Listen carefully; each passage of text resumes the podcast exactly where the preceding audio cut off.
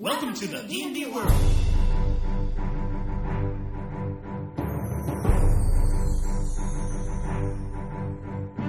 Olá, jogadores e DMs! Estamos aqui para o episódio 31 do podcast Rolando 20. Eu sou Daniel Anandi E eu sou Davi Salles. e hoje nós vamos falar da raça e da classe exclusivas do D&D Insider, Davi.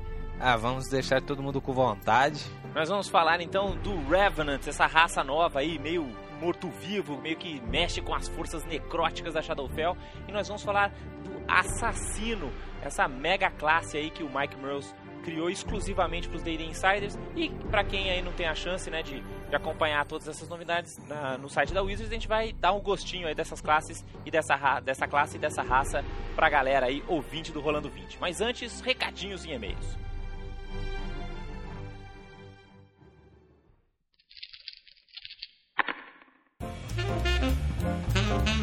Recadinhos e e-mails, Davi. Primeira novidade, eu ouvi um podcast, podcast do site RPG Planet, Davi. Achei fantástico. Eles já estão no terceiro, é, no terceiro episódio, né? então eles já falaram aí de, de, de alguns assuntos. O último, eu não ouvi os dois primeiros ainda, eu ouvi o terceiro que eles falam sobre cidades. Inclusive eles falaram do, do, do- de Charne, né? Falaram de Pitolos. E tá um podcast bem bacana. Você- depois se tiver um tempinho, você escuta aí, Davi. Acho que você vai curtir. Bem, está tendo aí o concurso para o melhor podcast do Brasil. o prêmio Podcast 2009. Vamos até colocar uma vinhetinha pra galera. Este podcast está participando do Prêmio Podcast 2009.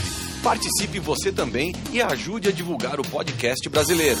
prêmiopodcast.com.br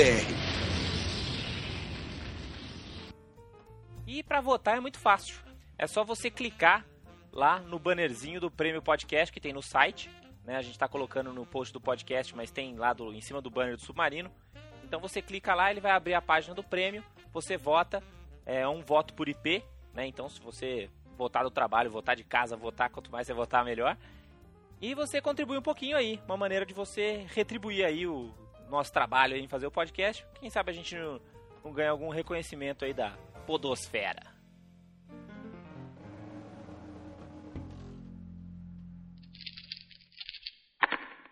E vamos para as dúvidas de D&D, Davi?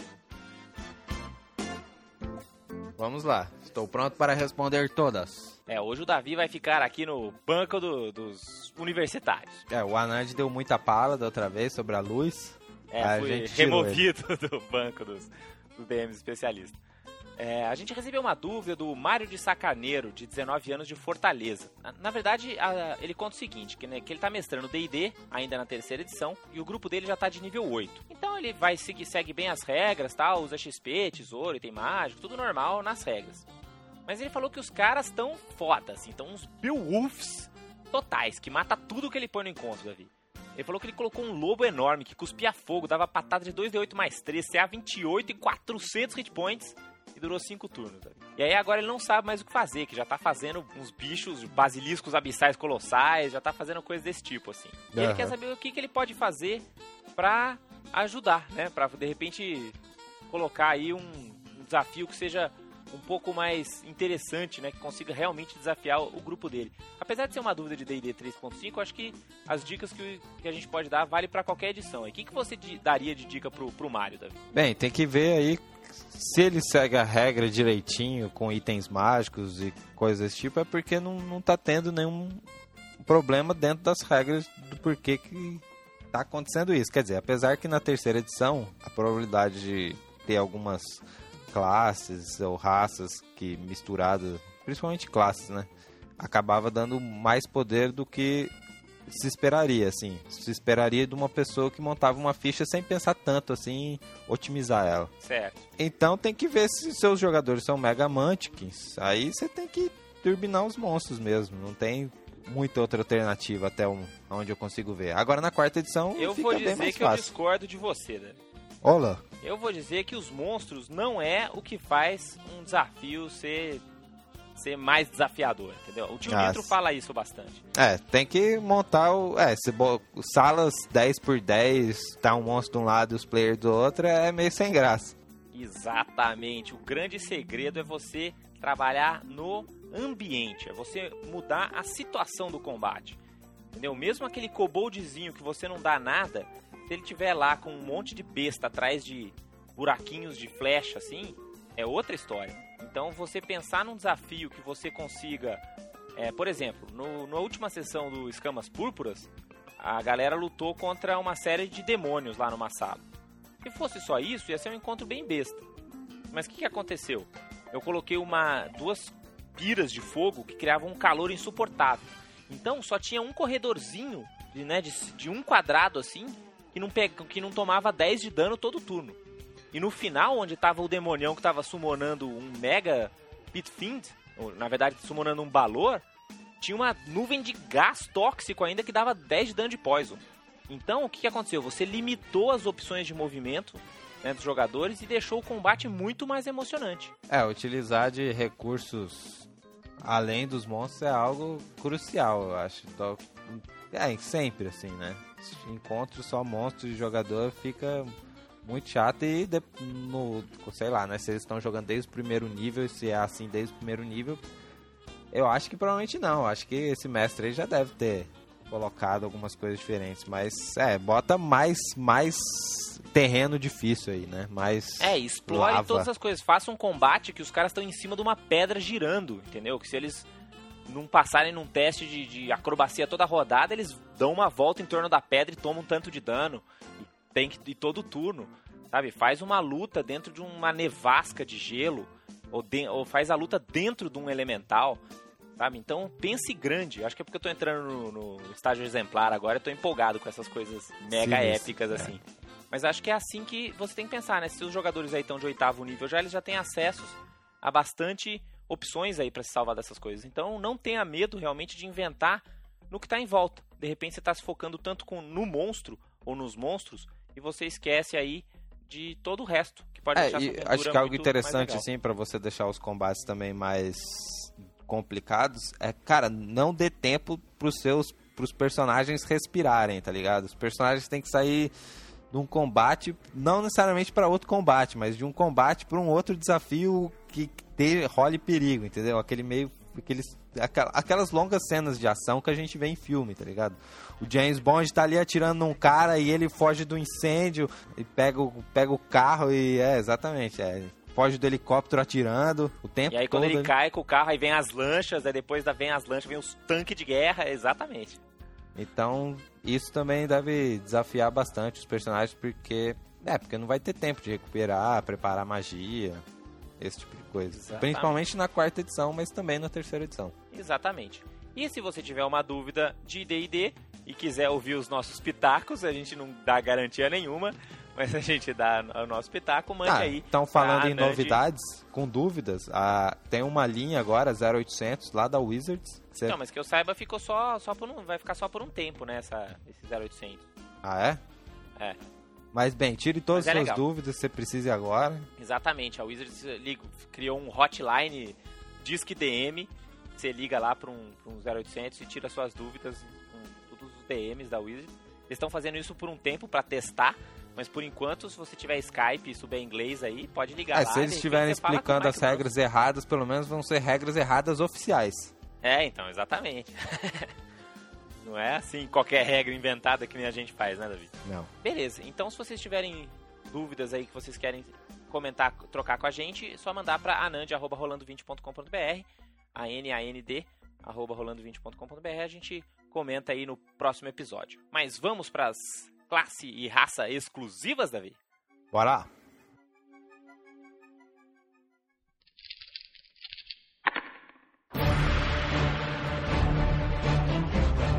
O assassino, Davi. Na hora que você vê o assassino, já era, Davi, morreu. Como é, que É. é essa classe, Davi? Assassino. Bem, o, o assassino, é, agora vindo né, do pessoal que conhecia o assassino como aquela classe de prestígio da, da terceira edição, que nada mais era do que um rogue que fazia uns venenos. Então, na verdade, o assassino vem vem de muito antes, né? Ah. Eles apareceram no, no AD&D primeira edição e ele era uma espécie de ladrão, tinha ó, o mesmo HP de ladrão, tinha várias habilidades de ladrão, só que eles usavam veneno, eles tinham que ser evil e eles tinham que fazer tipo uns assassinatos pra começar. Foi uma das primeiras classes assim anti-heróis, né, que, que tinham. E depois veio, né, essa veio toda essa série de evolução e eles resolveram trazer isso de volta. Só contando um pouco a história aí, né, da, da classe. Mas o assassino agora na quarta edição tá um, um tanto diferente, né? Mas tá diferente porque tudo tá diferente, né? Só ver o druido. Exatamente. E é, é uma classe que é um, é um striker também. É, o né? legal é que eles conseguiram fazer bem diferente do Rogue. Apesar de ser uma classe que tá ali, né? Disputando o mesmo lugar do Rogue. É, é um cara que vai ter lá uma arma e vai fazer um monte de dano e saída das é, sombras. vai aí. ter Thievery, Stealth, que são perícias de Rogue também. É, mas uma coisa interessante é que o assassino ele usa um- uma origem aí do seu poder nova que vai vir no, no Player's Handbook 3, né, no, no terceiro livro do jogador, que é as sombras. né, o, o poder do assassino, ao contrário do, do, do ladrão, né, que o, do- o ladino ele tira do poder marcial, né, de treinar e fazer vários movimentos repetidos tal, o assassino tira os seus poderes das sombras.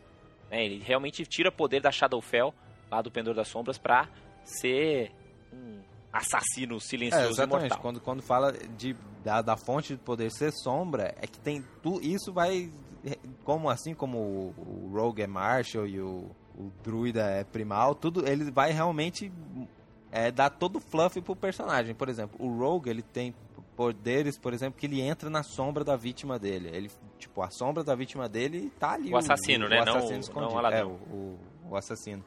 O assassino tem poderes, por exemplo, que ele pula numa sombra e sai em outra. Tem diversos não- poderes onde é, ele manda e- as sombras atacarem. Assim. Exatamente. E ele não só é um assassino, mas ele é também um, um- espião, né? Ele é um cara que vai realmente ser aquele cara. Você pode imaginar ele mesmo como aquele cara que né, aparece faz o trabalho e some. Né? Não é à toa que ele também tem streetwise, que ele tem insight, que ele tem perception.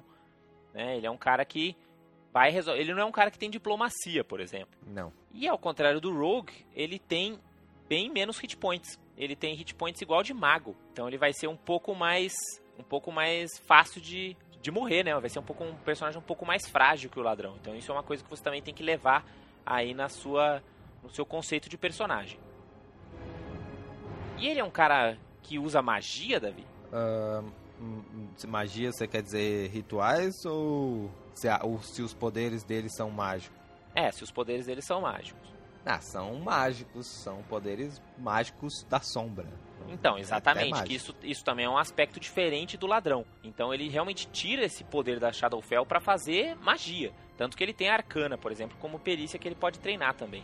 Então imagina que ele realmente é um cara que estuda essa magia das sombras. É, Eu acho, é, acho que interessante, sim, é que o, o, o assassino, ele, ele tem uma ligação tão forte com o, com o Pendor das Sombras aí, a Shadowfell, Aham. que ele consegue, muitas vezes, entrar e sair daquele plano. Assim como a, a Pantera do Feywild lá, Fey, a Pantera...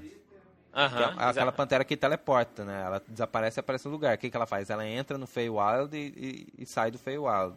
Que não deixa de ser também o, o- provável maneira que os Eladrins fazem isso, né? Exatamente. Uma Então, maneira de explicar isso. o assassino faz basicamente isso também. Então, às vezes o ataque dele é silencioso, não sei o quê, porque ele tá atacando lá de dentro da, da Shadowfell mesmo. Já que ele tem a, a manha de, de atenuar a película aí, né? Uhum, a barreira entre os planos.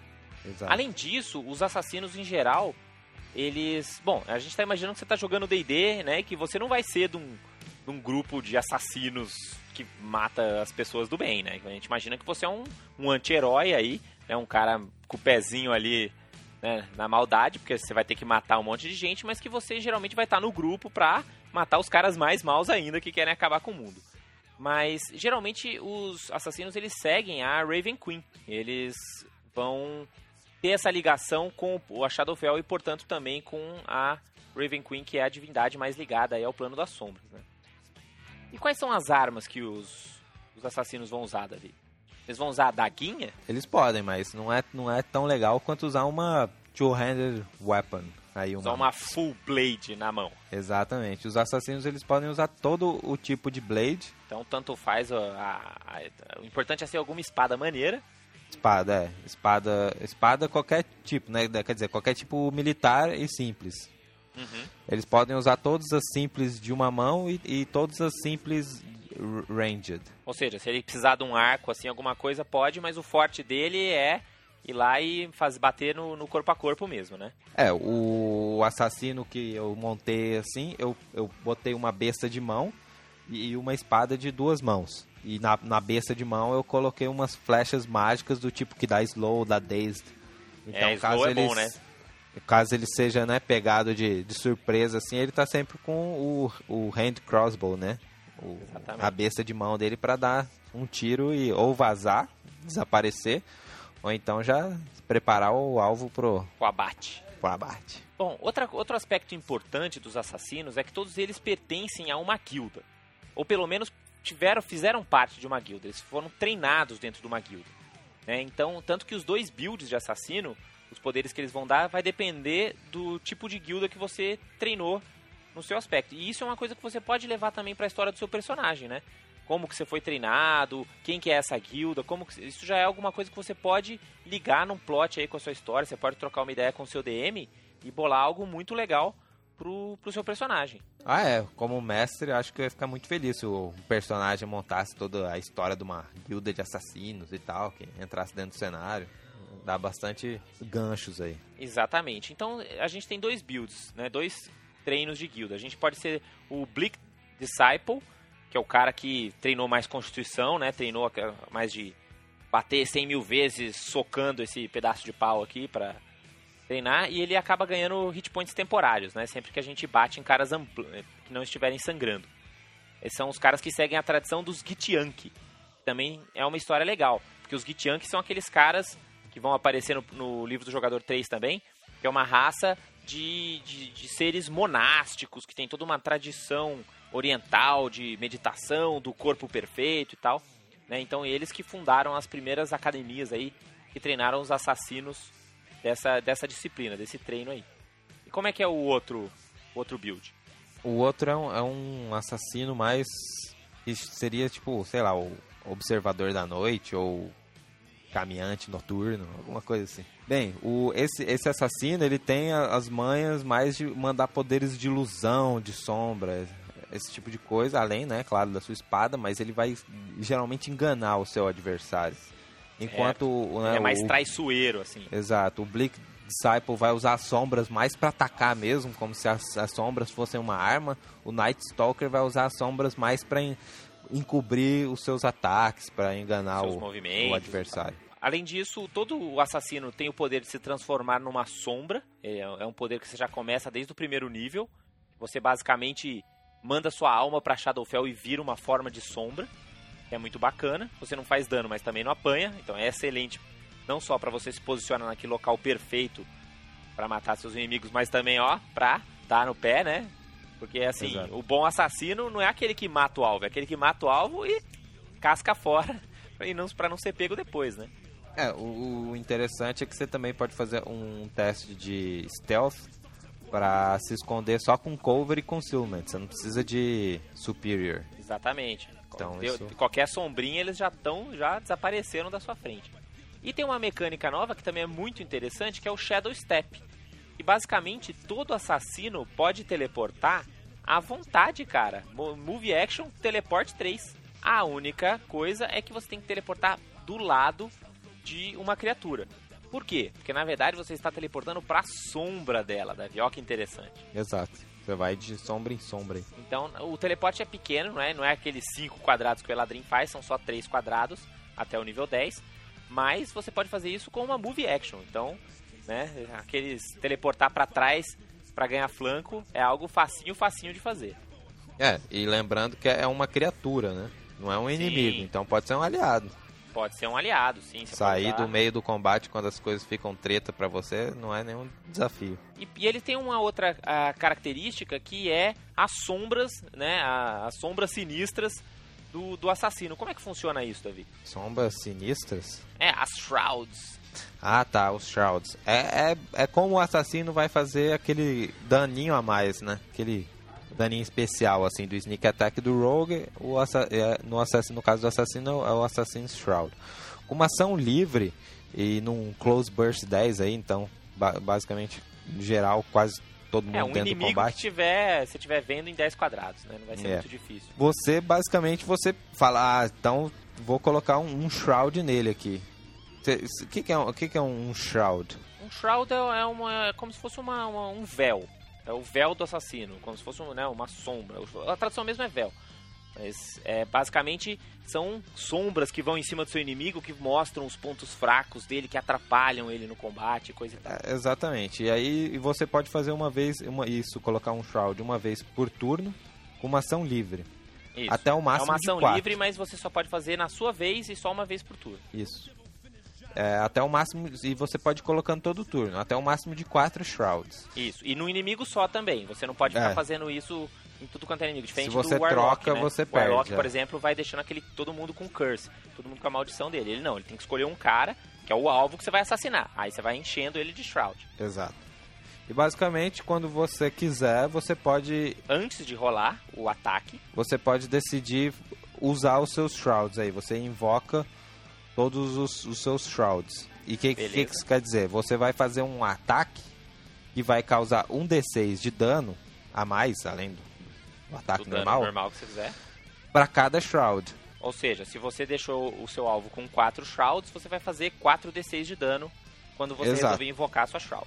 Só tem, só tem um, um, um, extra, assim, um bônus extra, que é caso Bônus você erre aquele ataque, Certo. você ainda faz os danos dos Shrouds menos um. Então se você colocou 4, você ainda faz 3d6. Acertando ou errando.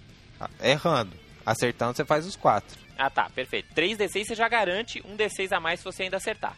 Exato. Muito bem. É importante frisar que independente de você acertar ou errar, zera as Shrouds do seu inimigo quando você resolve invocá-las.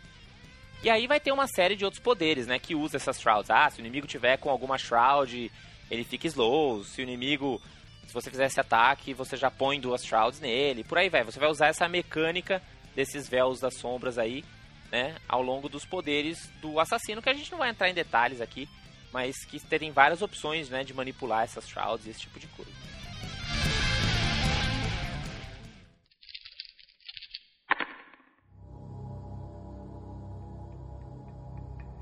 Tem algum poder que você achou particularmente legal, que vale a pena citar? Ah, eu achei um poder utilitário muito legal. Eu acho que o, o Inescapable Blade é legal. Tá bom. Eu vou falar desse aí, depois eu vou falar daquele utilitário que eu achei legal. Bem, o Unescapable Blade é um poder que você faz o ataque, só que na verdade não é a sua espada que está atacando, são umas sombras sinistras, mas você usa a arma. E o que que, que, que é o barato desse daí? Como são sombras que estão indo atacar o inimigo, tipo, elas não se importam com cobertura. Porque, whatever, cobertura, tem uma. Você tá atrás de umas portas, as sombras passam direto. Então as sombras vão e, e ignora, esse ataque ignora qualquer tipo de cobertura. Tanto a cobertura Inclusive normal quanto a superior.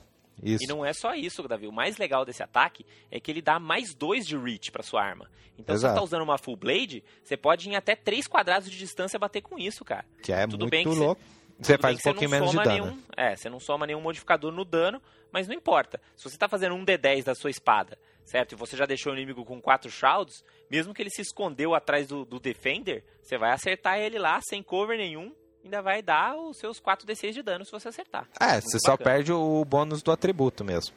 Sim. Você falou que curtiu um outro utilitário, como é que é? É, é um, é, uma, é um utilitário de nível 2, que chama Shadow Legion. Esse, esse poder eu achei muito legal porque é um negócio que eu sempre enchi o saco, assim, quando eu jogava, como personagem, né? Que eu sempre fazia aquele personagem cheio de stealth, assim, que é lá escondidinho e vinha o paladino, o guerreiro ou qualquer outro personagem cheio de armadura, fazendo clang clang e acordando a dungeon inteira, né? Exatamente. Bem, esse poder, ele é uma diária, ele é uma instância, então eu posso usar ele. O que, que ele faz? Todo mundo que estiver próximo do, do assassino, até 5 quadrados, mas eu acho que é um negócio que você usa mais em skill challenge, coisa menos em combate, pode fazer ro- as rolagens de stealth dessas pessoas usam o modificador do assassino, que geralmente é Hild também. É bem alto. Exatamente. Então, Ou seja, de repente todo mundo vira ninja no seu grupo, cara. exato. E aí é uns negócios legal assim que dá pra fazer, é um negócio bem bacana que dá pra fazer. Um outro aspecto que é legal a gente lembrar dos assassinos é que eles também podem usar focos de ki para melhorar suas, seus ataques, né? Então ele tem um implemento, além de ele usar as armas mágicas e tal, ele pode usar esses implementos que é um Key Focus. É que aparente, parece que o Key Focus, na verdade, não é um implemento, né? Parece que é algo. Sim, sim, exatamente. Não é um item que você usa, é uma coisa que você foca naquele Key, no seu Key, e isso vai melhorar os seus ataques. Uhum. Então, porque como é que funciona o Key Focus? O Key Focus, você usa, por exemplo, sua arma e você foca o Key na sua arma. E aí a sua arma vira o seu implemento. Então você pode trocar, né? O seu foco, o seu implemento pode virar qualquer arma que você usa. Então, é uma maneira bacana, porque de repente você tem que fazer isso numa daga, porque você vai ter que esconder esse item, ou fazer num shuriken. E, É. né, te dá uma versatilidade aí que eu acho muito bacana pro assassino também. Bom, acho que é isso. Mais alguma coisa que você lembra? Não, dos assassinos acho que é bem por aí mesmo. É uma Então, classe beleza. que eu acho que Então, na prática vai ser bem interessante. E é, o assassino vai ser só disponível para quem for The Insider, mas mesmo que você resolva baixar, né, assinar por apenas um mês, você já pode baixar tudo que já tem disponível, já pode atualizar o seu Character Builder para já ter todas as opções do assassino, que já tem todas as opções heróicas e exemplares. Não saiu ainda a parte épica do assassino, né?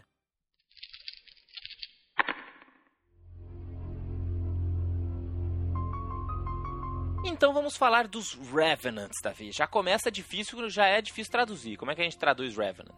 Revenant seria. Boa pergunta, hein? E aí? Porque um, um Revenant, ah, isso na verdade vem de francês, vem do francês que é um Revenant. É tipo um espírito, um fantasma, é algo que retornou, né? Um- uma coisa que volta para te perseguir. E que é bem o espírito do, do Revenant. Que ele é, na verdade, um, um espírito que não descansou, que não terminou ainda a sua, sua missão e volta pra ir atrás de você, cara. Como é que é a história dessas criaturas, Davi? Bem, quando as, as pessoas, os personagens e NPCs morrem no universo do D&D, eles são enviados aí, né, pra a Shadowfell, onde a Raven Queen decide o destino das almas. Onde, na verdade, eles ficam esperando rapidinho o, o grupo ir pro próximo templo comprar é, um exato. Scroll de Antes que Resurrection. a Raven Queen mande eles pro... Pro, pro Oblivion lá, sabe Deus onde é. Basicamente, né, o Revenant seria um- uma alma que, por alguma razão, a Raven Queen pode ter mandado de volta pra Terra. Certo. Ou pode ter sido alguma outra razão. Você pode dizer que, sei lá, o seu personagem tem algum motivo tão forte que ele, por si só, conseguiu escapar aí da morte. Ele, de repente, fugiu da Raven Queen, né? Fez alguma quest sinistra lá no Shadowfell e voltou pra antagonizar ainda seus inimigos, alguma coisa assim. Em termos mecânicos, ele é uma raça. Né? Você vai escolher uma raça, falar, ah, minha raça vai ser Revenant. Né? Ele ganha 2 de Constituição, 2 de Destreza, etc e tal. Só que o barato dessa raça é que você vai ter que escolher qual era a sua raça antes de ser um Revenant. Olha que bacana. Né? Então você era, por exemplo, humano e voltou como um Undead. Né? Porque eles são considerados Undead também. Então tem poder que só, que só funciona em Undead e funciona em você. Isso pode ser uma vantagem ou uma desvantagem. Mas se você era um gnomo, agora você é um gnomo Undead. Sei lá, qualquer coisa. Acho que até Warforged, né, Davi? Warforged, é, não teria por que não. Tirando o fato de ser bizarro. Você É, já né? era um construto vivo, agora você é, um que construto se o, Undead, se o, cara. Rev- se o, se o War- Warforged morre, né? Porque isso aí é meio relativo, se ele morre ou não. A ideia de que... Se ele, ele- tem alma, né? Ah, que ele tem almas, pode até dizer que tem, mas é complicado o negócio dele morrer mesmo, porque ele meio que desliga, né? Ele sempre passa nos testes de morte sozinho, né? Ah, então. É meio, meio bizarro. É, ele também nunca vai morrer, então não tem perigo. Muito bem. É, então o Revenant é considerado um morto-vivo, né? E ele também, assim como o Warforged, ele também não morre fácil. Né? Sempre que ele cai para zero hit points, você pode ficar consciente até você tentar o seu primeiro save throw de morte. Enquanto você estiver passando o seu save throw de morte, não, Não, é, é mais ou menos só. isso. Só que você, quando você, você faz o primeiro, aí acaba. Você não pode, enquanto você passa, não dá nada. Beleza. A primeira vez que você falhar, ele, ele... Não, até, até você, Ah, tá, entendi. até Então, você fazer é o um primeiro Revenant, teste. Você fica um turno. Entendi, eu acordado. sou um Revenant, aí veio um, mon- monstro, me deu um monte de dano, eu tô com zero hit points. Pode até vir outro bicho me tirar mais hit points e eu apanhar que nem louco. Eu continuo consciente e vou ter uma última ação, que pode ser beber uma poção, que pode ser alguma coisa assim, antes de eu fazer um- antes de eu cair. Ou seja, é um Exato. bicho difícil de morrer, portanto, certo? É, fazendo um segundo indiezinho ali já, resolve seus Exatamente. problemas. Isso, e umas poçãozinhas não vão mal não, viu? Não. Além disso, eles têm um poder racial, porque eles perdem o poder racial que eles tinham da raça antiga deles e ganham um poder por encontro e que sempre que alguém morre perto de você, certo? Sempre que alguém vai uma- encontrar a Raven Queen perto de você, você se inspira com aquele poder e no seu próximo ataque você faz um D8 mais constituição de dano necrótico. Olha que maneiro. É, os, a- os Revenants ganham mais dois de condição, mais dois de destreza aí. São ótimos pra rogues, né? Rogues, assassinos e Ah, dão classes. até, não, até dá um guerreiro razoável também, com constituição e destreza. Pode ser também, lá tem as classes primais que funcionam bem também. É, mas eu acho que pra Ah, uma classe ah. primal você vai ser um puta cara sinistro, né? Porque tem toda aquela ideologia do primal, natureza e tal. Não tem nada mais não natural do que o Revenant. Até É porque tem um verdade. poder que chama Unnatural Vitality. É, ok. Tudo bem, me Mas pode ser, não. não Mas você pode problema. ser um Warlock também infernal maneiro, hein? Tipo, você Ah, morreu, Warlock. vendeu a alma e voltou porque você fez um pacto com as criaturas infernais. Ó que sinistro. Pode, cara. Você pode voltar pra Raven Queen, mas você também pode voltar por causa de orcos. É, então, ainda ganha dois de Constitution ainda, cara.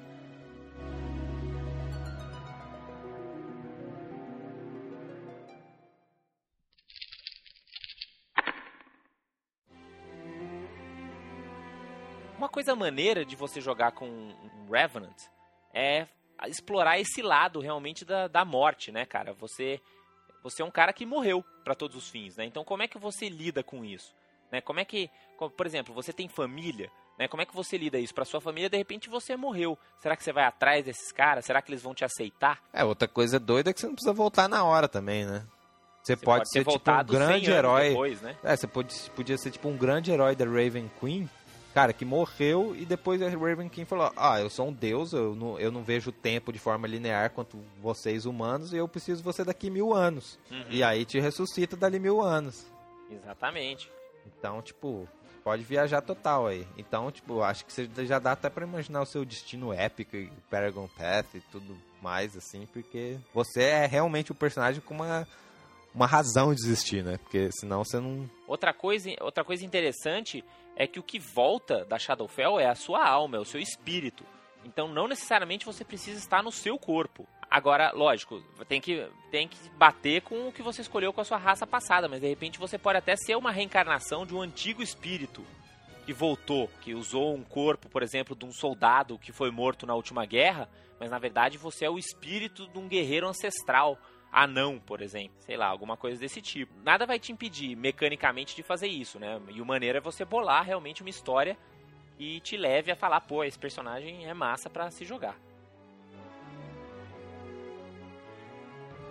E como é que é essa questão da- das memórias? O cara se lembra de tudo que passou na última vida dele, Davi? Bem, esse daí acho que foi. Eles tiveram a mesma saída do novo vampiro aí, né? Tipo, você lembra, mas você não lembra direito. Então só lembra o que o mestre quer que você lembre. Que é a melhor maneira pra funcionar na campanha, certo? Sem dúvida nenhuma.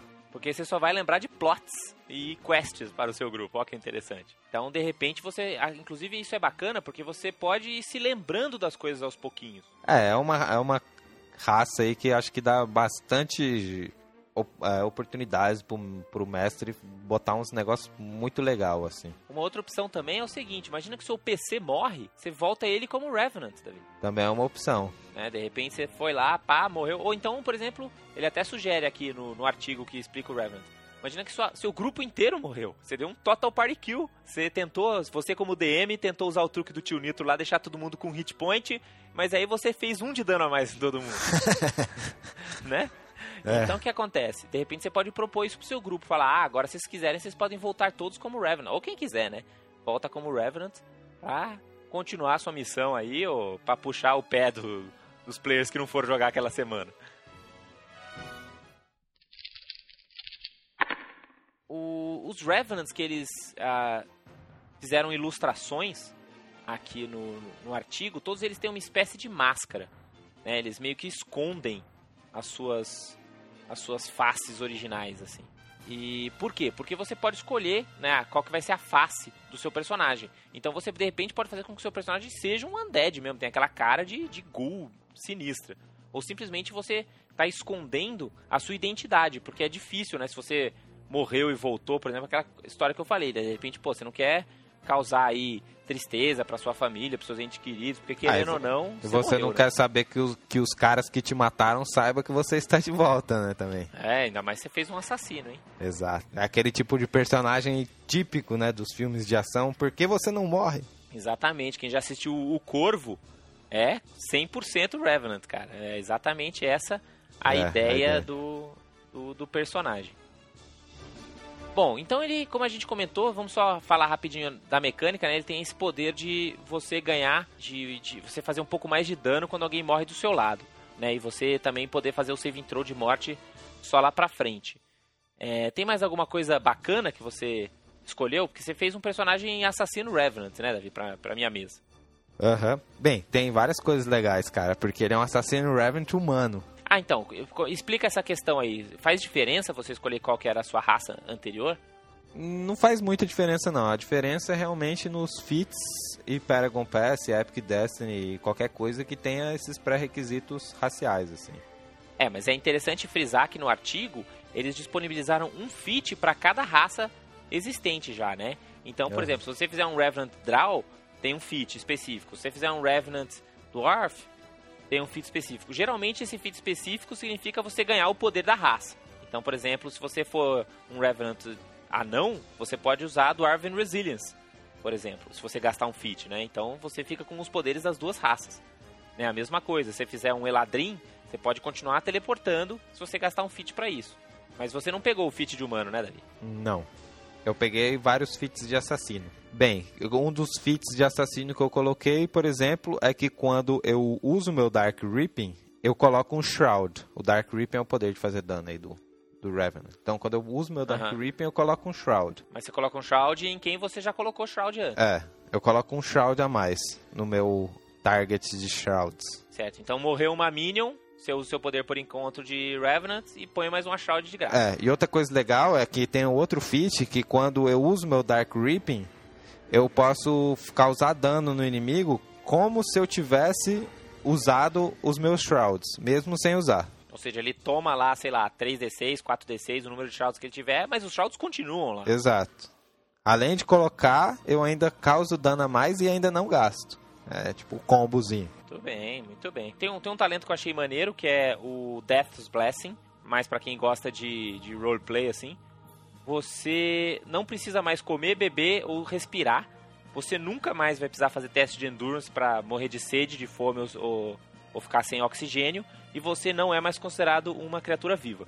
Então, pra quem quiser jogar com Revenant Hardcore, Undead, você pode pagar um feat aí e nunca mais ter que se preocupar com esses problemas mortais aí. Mais algum outro feat que você achou bacana, Davi? Ah, Eu gostei desse outro feat que é o É, Past é Life interessante Flashbacks. São todos uns feats assim que, tipo, se você for comparar com os feats bons mesmo, dificilmente você vai pegar, né? Mas se tipo, você for um jogador que gosta de né, variar um pouco e não ser mega mantic, vale a pena você considerar. Por exemplo, esse Past Life Flashbacks, você tem um flashback do que já aconteceu antes.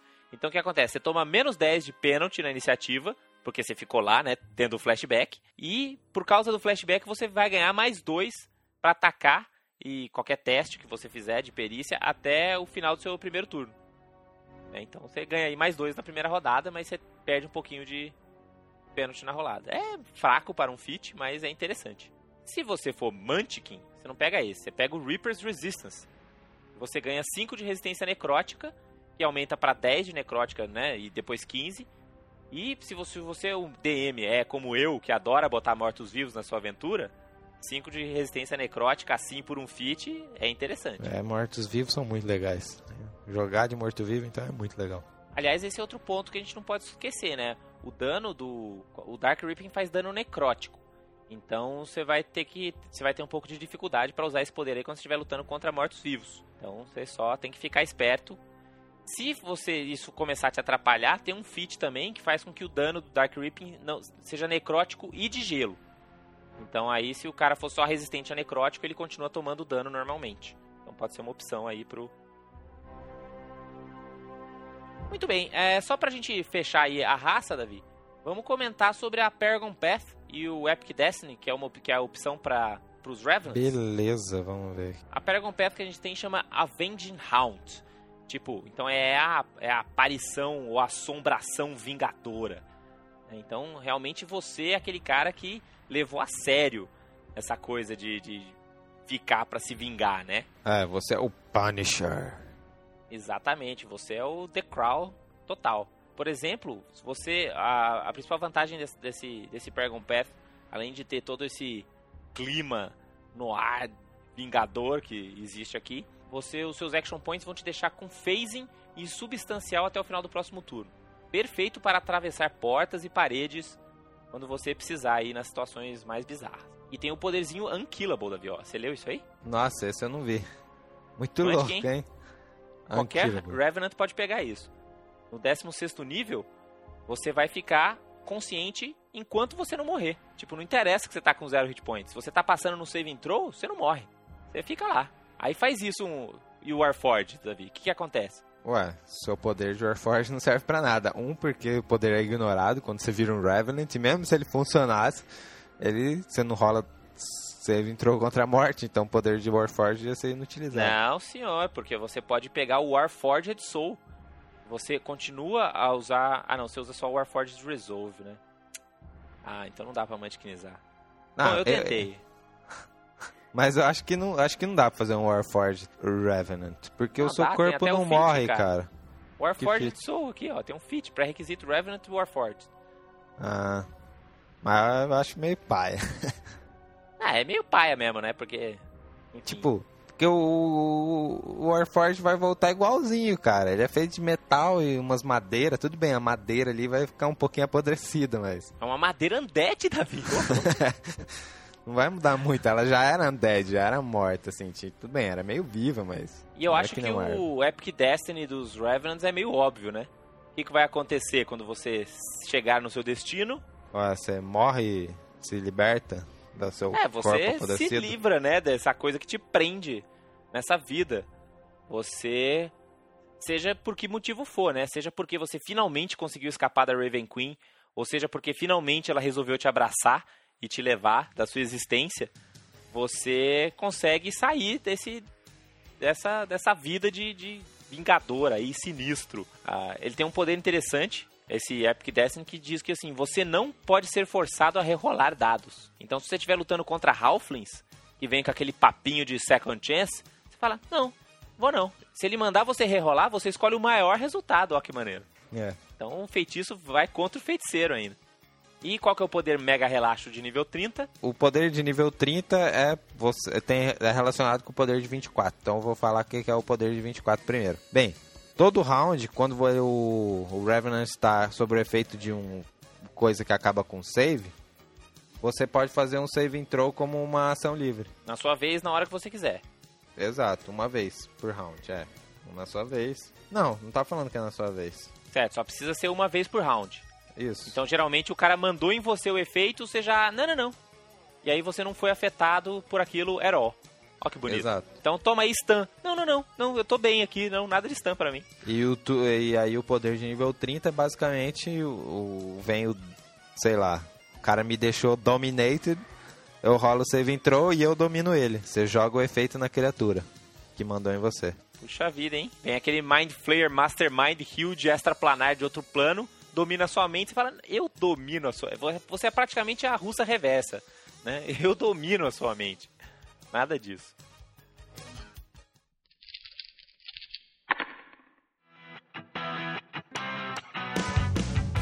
Muito bem, acho que é isso. Acho que a gente... Nosso objetivo foi cumprido aqui, falar um pouquinho dessas duas novidades aí do D&D Insider. Quem quiser descobrir essa e outras, outros artigos muito bacanas, é só. Se quanto que deve estar custando agora? Acho que são 7 dólares, né, por mês, para assinar um mês só. Então vai dar mais ou menos uns 15 reais por mês se você quiser. É, ou, se você quiser, você pode também assinar por um período maior, fica mais barato. Mas é um negócio que você de repente pode juntar com seus amigos. Eu e o Davi, por exemplo, a gente divide a nossa, a nossa conta. Tem que ser uma pessoa que você confie, lógico, né? Porque vai vai ter que passar a senha para ela. Mas eu e o Davi, por exemplo, a gente divide, fica bem baratinho para cada um. E a gente tem acesso a esse todo esse material exclusivo aí. A gente não ganha nada da Wizards pra fazer isso, bem que eles podiam dar um descontinho pra gente, né? Eu acho. Ah, algo interessante assim é que eu acho que com o D&D Insider, livro de jogador fica algo até meio supérfluo. Quase obsoleto. Quase obsoleto. Não, não tem muita utilidade mesmo. D&D, o, o Character Builder e tudo, propicia quase tudo como jogador que você precisa. Como mestre, e aí Quase tudo de mestre, mecânica, livros- viu, Davi? Porque, por exemplo, se você dá uma olhada agora no Arcane Power, no Divine Power, tem muita coisa no livro que não tem no no D&D Insider, principalmente em termos de, de fluff mesmo, sabe? É. Então ele tem aqueles boxinhos que vai falar, poxa, se você for um clérigo meio elfo, aí ele te dá umas dicas de como você representar, quais são as divindades mais apropriadas, e esse tipo de coisa, né? Então isso é, É. uma coisa que a gente não pode esquecer. Mas em termos de mecânica, Não, mas é- é que se a gente pega esses livros, cara, é- a, a quantidade de texto fluff que vai ter é muito ridiculamente pequena. Sim, sim, sim, mas se, se você, o seu grupo tem um livro, vale a pena você dar uma folhadinha lá. Mas você não precisa de um, um para cada um, você pode ter um no, no grupo inteiro que tá mais que bom, ever. Sim. Muito bem, espero que vocês tenham curtido aí o Assassino e o Revenant. A gente daqui a 15 dias volta com mais novidades de D&D pra vocês. Espero que vocês tenham curtido e falem 20. Rolem 20, pessoal, e coloquem shrouds por aí. Dungeons and Dragons.